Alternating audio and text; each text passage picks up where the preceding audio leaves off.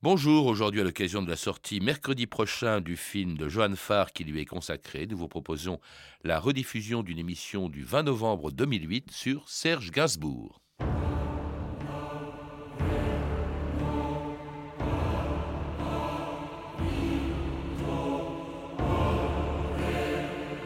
Je suis un mythe vivant, quelques degrés au-dessus d'une star. Serge Gainsbourg.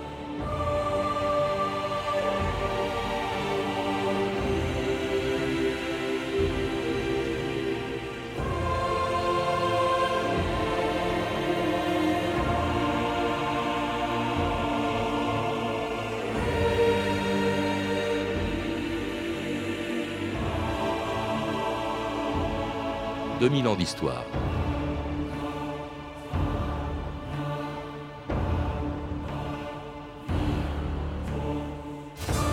Je suis un mythe vivant, disait Gainsbourg, très conscient de son succès, mais aussi de ce qu'il lui avait coûté.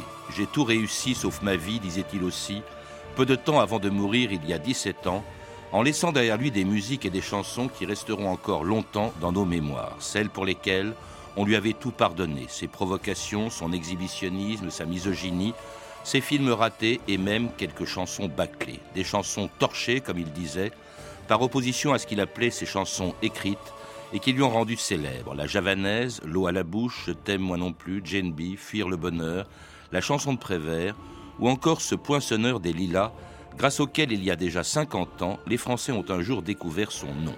C'était en 1958 aux Trois Baudets, où l'avait entraîné Jacques Canetti et où une jeune speakerine le présentait au public en lisant un texte écrit par Boris Vian. Nous arrivons à un autre 109 de la chanson, un garçon étrange. On l'appelle un peu le poète de l'irréel, c'est Serge Gainsbourg.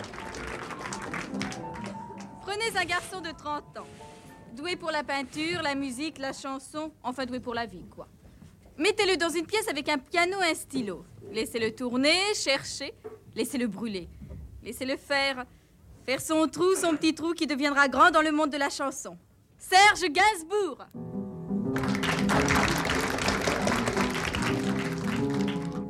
Je suis le poinçonneur des lilas, le gars qu'on croise et qu'on ne regarde pas. Y a pas de soleil sous la terre, drôle de croisière. Pour tuer l'ennui, j'ai dans ma veste les extraits du Reader Digest.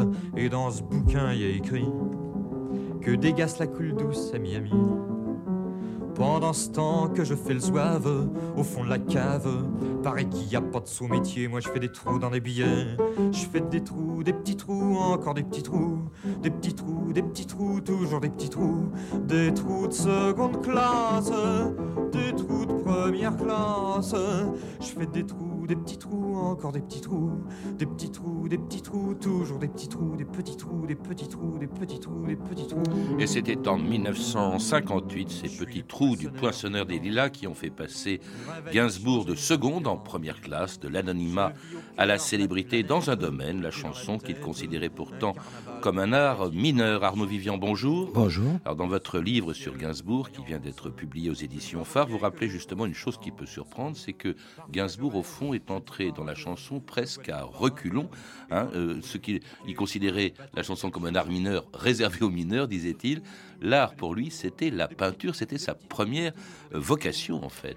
Oui, en plus, c'est encore plus terrible que ça. C'est pas simplement qu'il est un peintre défroqué, c'est qu'il reproduit en plus la malédiction paternelle, puisque son père lui-même, le père de Serge Gainsbourg, avait voulu être peintre, avait finalement cédé à ce, désir, parce que lors de sa fuite de la Russie bolchevique, il, perd la toile de sa bien-aimée, il avait peint sa bien-aimée, on la lui vole, et là il décide de ne plus jamais toucher à un pinceau, le père de Gainsbourg.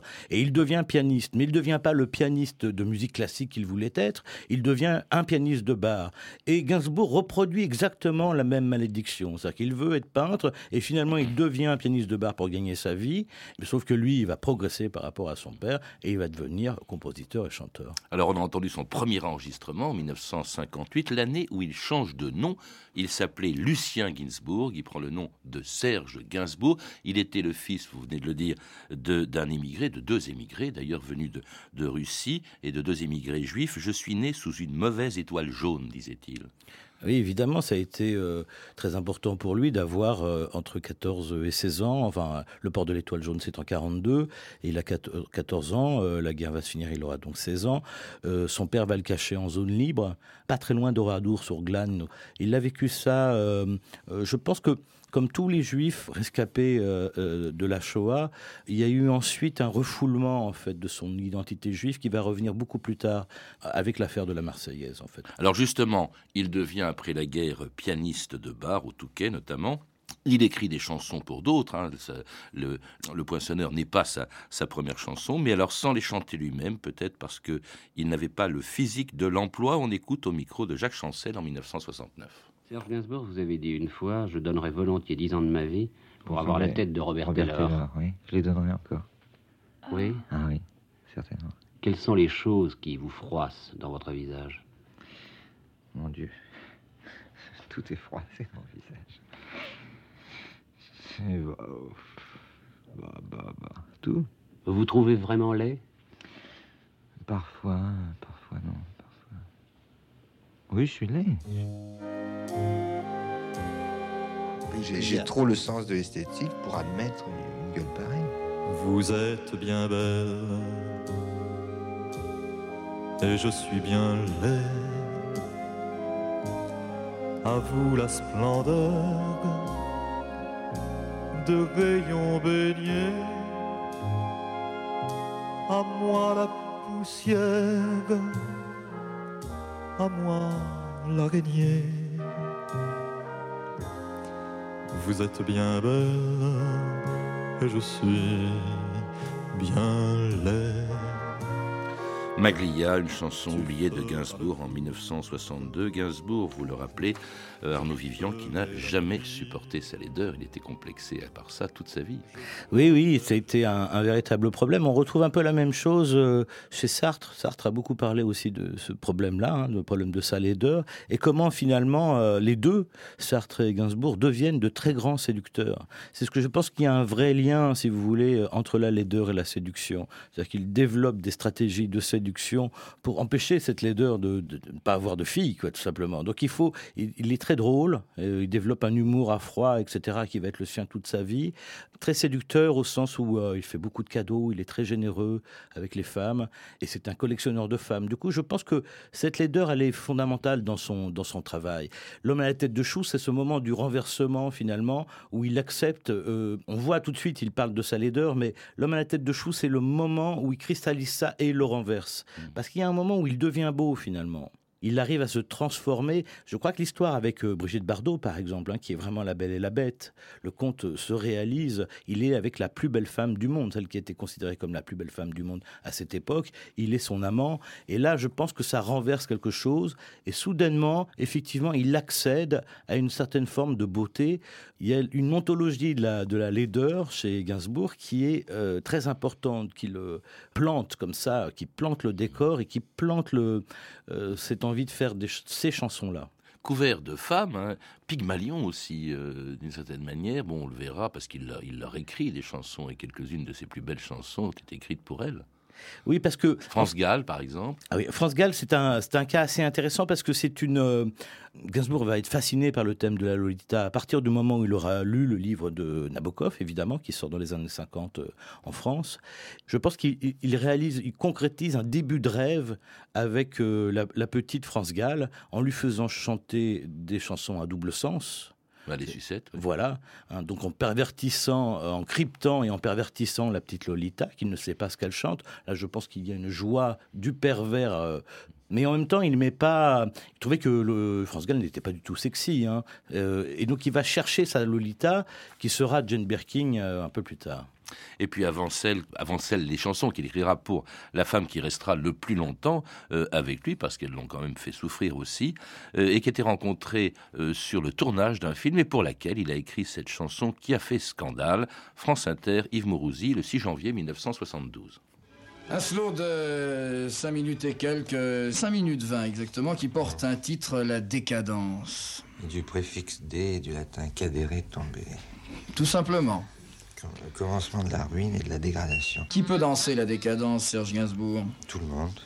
C'est une idée très simple, c'est le slow à l'envers. La femme tourne le dos à son partenaire. C'est très agréable.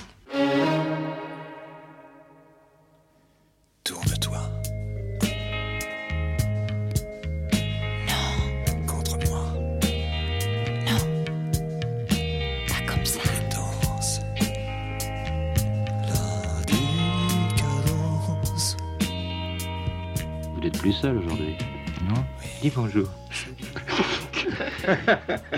Je crois qu'il serait temps peut-être de présenter Jane Birkin. Vous connaissez Serge Gainsbourg depuis quand, Jane? Euh, je pense sept mois maintenant. C'est une chose qui peut aller très loin Ou c'est une aventure passagère? Passager, ça veut dire quoi? Qui, ne dure pas longtemps. J'espère que non.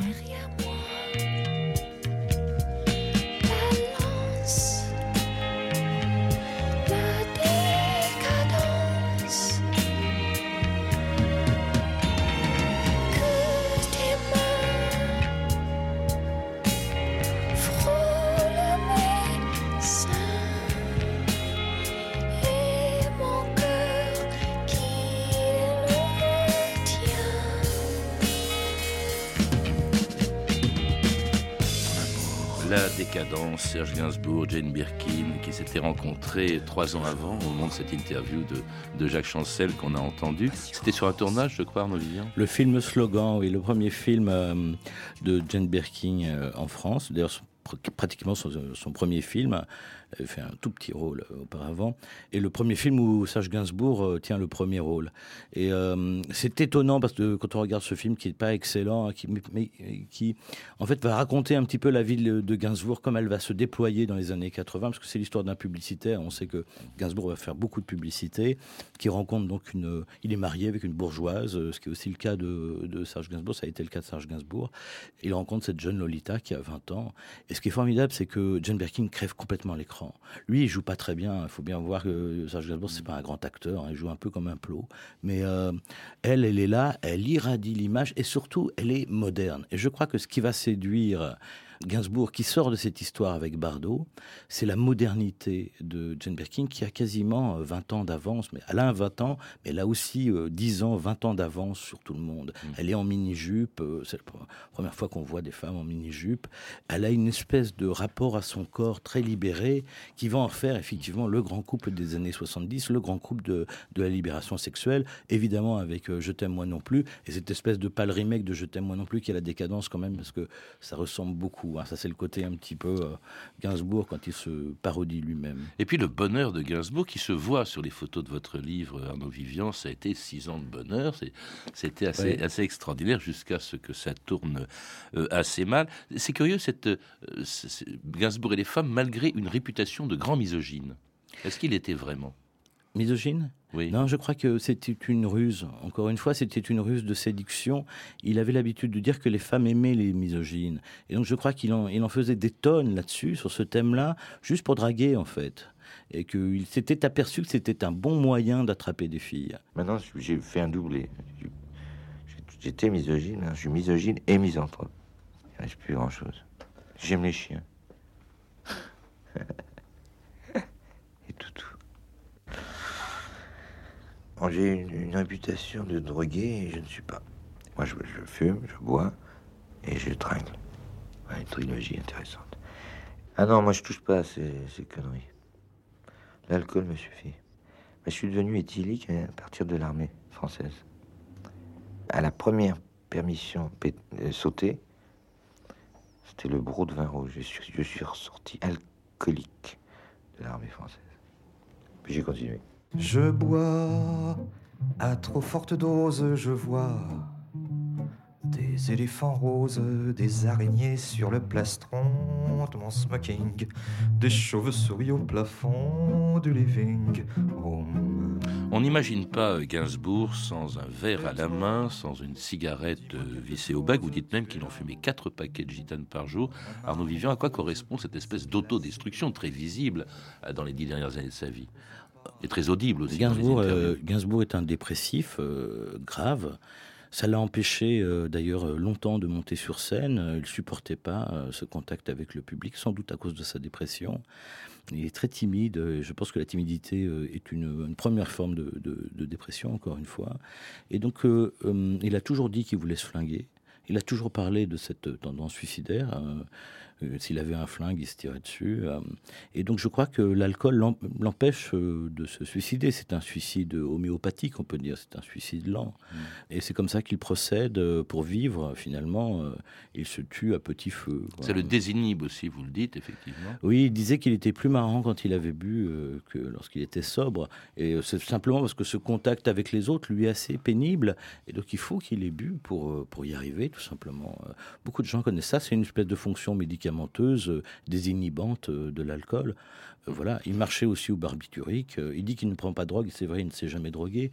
Mais en revanche, il disait que pour dormir, il était obligé de prendre du barbiturique.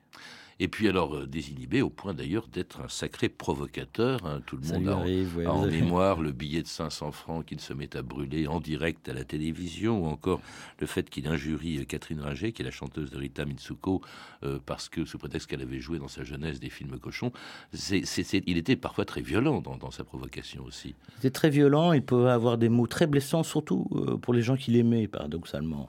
Et c'est vrai que, mais en même temps, il faut bien voir que Gainsbourg, euh, ses origines esthétiques, c'est euh, c'est Dada, c'est les, euh, surréalistes, euh, vo- voire les situationnistes. Donc c'est le scandale permanent. C'est l'idée que euh, l'art est lié au scandale, que l'art sans le scandale, ce n'est rien, c'est- la décoration. Et donc c'est une manière aussi de... C'est une esthétique, le scandale, chez lui. La provocation, ça sert à quelque chose. C'est peut-être aussi ce qui explique ce que beaucoup ont considéré comme une provocation, hein, cette fameuse Marseillaise qui n'avait pas grand-chose à voir avec celle de Rouget de Lille et qui avait provoqué un véritable scandale quand il était venu la chanter, euh, une Marseillaise reggae, hein, qu'il était venu chanter donc à Strasbourg en 1980. Bien. Je voudrais vous dire qu'un groupe d'extrême droite a fait annuler ce concert. Je suis un insoumis et qui ai redonné à la Marseillaise son sens initial. Et je vous demanderai de la chanter avec moi. Allons enfants de la patrie, le jour de gloire est arrivé. Contre nous, la tyrannie,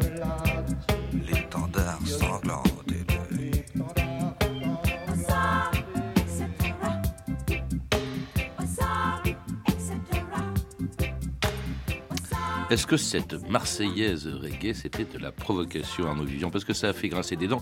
Vous dites même, Gainsbourg avait dit, ce n'est pas des dents que ça a fait grincer, c'est des dentiers. Ouais, donc il, voyait bien le conflit de génération déjà euh, que, que, cette histoire allait créer. Euh, très important, hein, c'est que là on est effectivement, il y a une France moisie qui ne supporte pas euh, cette Marseillaise reggae, mais il y a toute une France jeune qui va d'ailleurs voter Mitterrand deux ans plus tard et qui, qui, qui, au contraire, veut entendre cette Marseillaise reggae, d'ailleurs qui ne sera pas interdite. Mais c'est aussi euh, de la part de Gainsbourg un hommage à son maître, Boris Vian. Il ne faut pas oublier que Boris Vian avait écrit euh, Le Déserteur en pleine guerre d'Indochine, qui avait provoqué une énorme réaction de la part de- des militaires à l'époque. Je crois qu'il veut refaire ce coup là du Déserteur avec la Marseillaise. Il n'est pas antimilitariste, on le voit en photo d'ailleurs, Ah parce du qu'après après cette, euh, après cette Marseillaise, on le voit, il va dans, dans un régiment de légion, il est accueilli euh, euh, plutôt chaleureusement, donc Ah c'était pas non. vraiment de la provocation. Il aimait les cherchait peut-être donner à la Marseillaise son sens initial, c'est ce qu'il disait à Oui, oui, son sens révolutionnaire, parce qu'il disait que le reggae est une musique révolutionnaire. Donc il avait trouvé la bonne musique pour le bon texte. C'est la seule fois où il fait une, une chanson qui a un message. Euh, Gainsbourg disait que les seules chansons à message sont les hymnes militaires, les hymnes patriotiques. Sinon, euh, vous pouvez regarder toutes les chansons de, de Gainsbourg, elles n'ont pas à proprement parler de message. Euh, justement, lui, il travaille le signifiant plutôt que le signifié. Mais là, il décide de faire ce coup-là. Et alors aussi, euh, évidemment, il s'est souvenu que deux ans auparavant, les Sex Pistols ont fait God Save the Queen, qui a été un- l'hymne, l'hymne des punks. Donc il voit il y a que- quelque chose à travailler. Mais moi, je pense que ce, cet hymne, cet hymne reggae, cet hymne chaloupé, cette Marseillaise chaloupée, devrait être le véritable hymne national. Et Celui-là, Mhm. on le sifflerait pas, à mon avis. hein. Il s'adapte en fait à toutes les, les musiques. hein. Il s'y adapte peut-être mieux que qu'il ne s'adapte au cinéma, où il a été successivement, vous le dites, auteur de musique de film, acteur et puis réalisateur, euh, euh, comme euh, le- dans le film qu'il a tourné avec sa fille Charlotte et qui avait 14 ans, Charlotte Forever, qui lui aussi a fait scandale, car euh, tout le monde, sauf Henri Chapier, y a vu de l'inceste. Charlotte.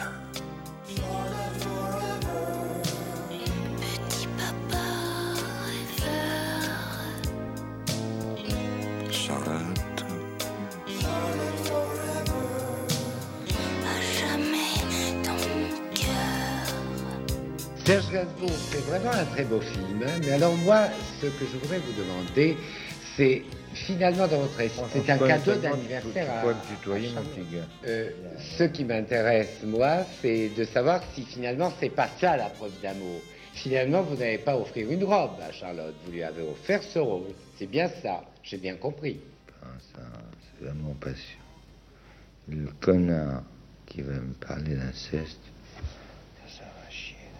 J'ai peur que notre public ne vous entende pas sur l'amour-passion. Mais qu'ils ne m'entendent pas.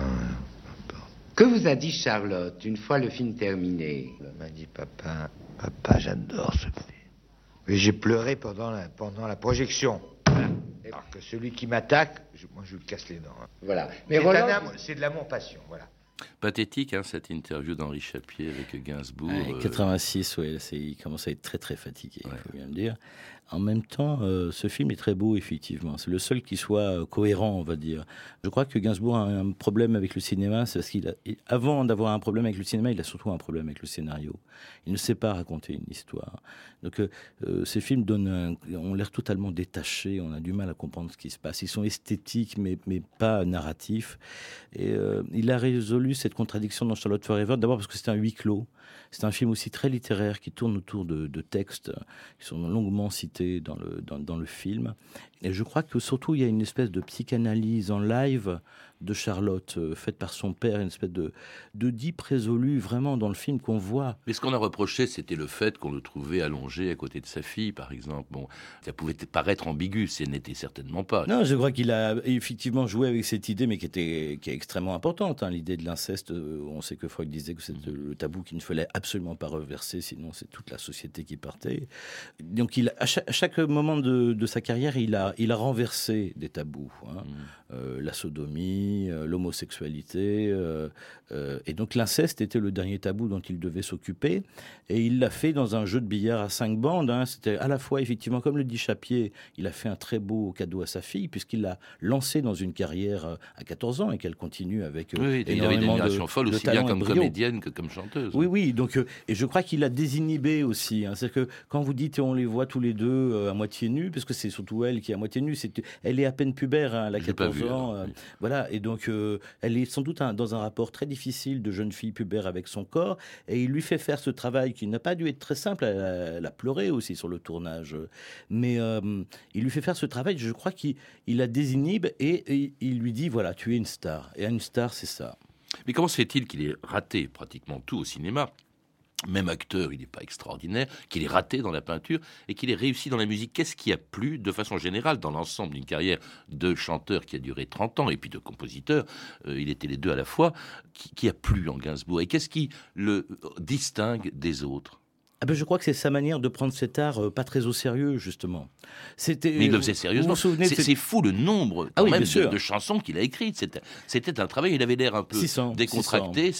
c'est euh, de, de s'en il les fait toujours au pied du mur. Je crois qu'une des raisons pour lesquelles il ne réussit pas dans la peinture ni dans le cinéma, c'est que c'est un art qui demande beaucoup plus de travail, beaucoup plus de patience, alors que lui, il est speed. Il est à la fois paresseux et speed. C'est un, destin complémentaire. Du coup, il faut que ça aille très vite. Une chanson, il les écrit très vite. Ça, voilà, il, en- il va en faire 600 dans sa vie. Et surtout, il ne prend pas ça très au sérieux. Ça ne veut pas dire qu'il ne le fait pas sérieusement, mais il ne pense pas que euh, son œuvre puisse être considérée comme sérieuse. Il n'est pas un visionnaire. Il dit je ne suis pas un Rimbaud, je ne vise pas les générations futures. En fait, il se trouve qu'il se trompe. Je trouve qu'il est en train finalement de viser les générations futures en expliquant quelque chose, c'est que la valeur de l'art, c'est quelque chose qui n'est pas mesurable. Pas mesurable en termes d'argent, en termes de beauté, d'esthétique. C'est autre chose la valeur de l'art. C'est justement dans cette production qui peut être extrêmement rapide, qui peut être débile parfois, qui peut être laide, et qui, fait que euh, soudainement on sort de l'art pour rentrer dans autre chose qui est la culture. Il est le celui qui va faire ce passage-là de l'art à la culture avec euh, comment dire, cette espèce de désinvolture et d'aquabonisme qui était le sien. Qu'est-ce qui reste aujourd'hui de lui? En quoi il a marqué la chanson française? Je crois dans sa façon de chanter, le parler chanter aussi, Ah, je crois. le parler chanter, ça c'est très important, c'est sa vraie trouvaille, mais en même temps, personne euh, après lui ne fait par- du parler chanter. Personne n'a repris cette forme-là en France. hein. Et le, le talk-over, le parler chanter, c'est effectivement c'est c'est ce qu'il invente en 68 avec Requiem pour un con. C'est une grande invention de la chanson. Mais ce qu'il invente surtout, c'est de, faut comment dire, de faire de, de la chanson non pas avec du signifié, avec ce que, ce que ça raconte, mais avec du signifiant, c'est-à-dire avec des mots, comment dire, chimiquement purs, des mots qui se voient, des mots qui sont pris comme tels et non pas comme des idées. Et Gainsbourg qui nous a quittés le 2 mars 1991, il y a 17 ans, il avait 63 ans. Bonjour, l'auteur de La Javanaise est mort hier en fin de soirée. On a retrouvé le corps de Serge Gainsbourg peu avant minuit à son domicile parisien de la rue Verneuil. Ah bah, je suis super triste. Quoi Oui, il est mort. Gainsbourg Ouais. est mort. Ah ouais, vraiment, on a perdu quelqu'un de très très important. Et il est différent des autres. Arrête là.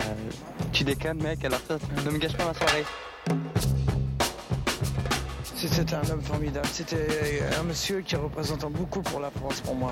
Gainsbourg est mort. Eh ben monsieur, maintenant, il n'y a plus personne. Écoute les orgues, elle joue pour toi. Il est terrible, cette terre-là. J'espère que tu aimes, c'est assez beau, non? C'est le requiem pour un con.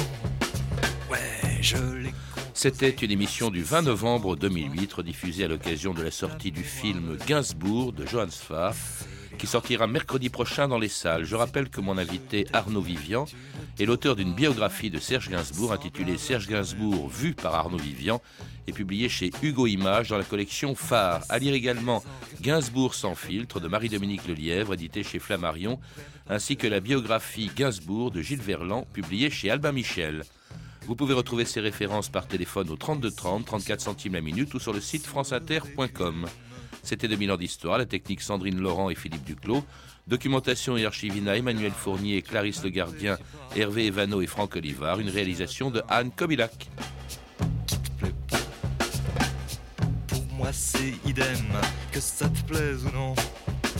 Je te le quand même.